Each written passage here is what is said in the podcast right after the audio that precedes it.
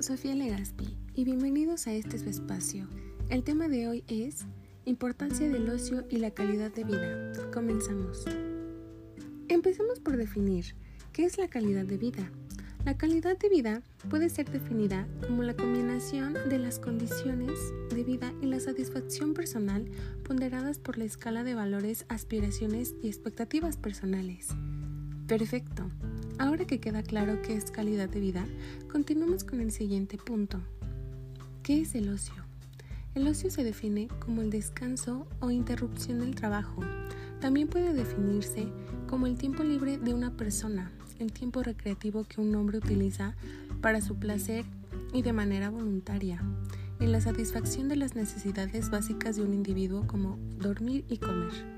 Bien, pues la mayoría de las personas creen que el ocio perjudica en vez de beneficiar a la salud, ya que hay personas que abusan de este haciendo actividades muy sedentarias que no cuentan con ningún tipo de movimiento corporal, pero en realidad es muy importante para nuestra vida, Vivimos en una sociedad donde reina el estrés laboral, social y la presión psicológica.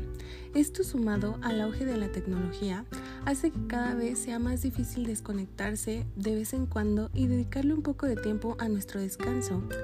La realidad es que este ritmo de vida tiene consecuencias negativas para nuestra salud. Por eso es muy importante el ocio, para mejorar nuestra calidad de vida, algunos ejemplos de efectos positivos que tiene el ocio en nuestra salud son la reducción de estrés, el mejoramiento del sueño, estar en paz con nosotros mismos, poder reencontrarnos, el descanso, etc. Un adecuado desarrollo del ocio y el tiempo libre de las personas puede ser uno de los factores más influyentes a la hora de valorar y disfrutar de lo que denominamos una adecuada calidad de vida. Bueno amigos, esto es todo por el día de hoy.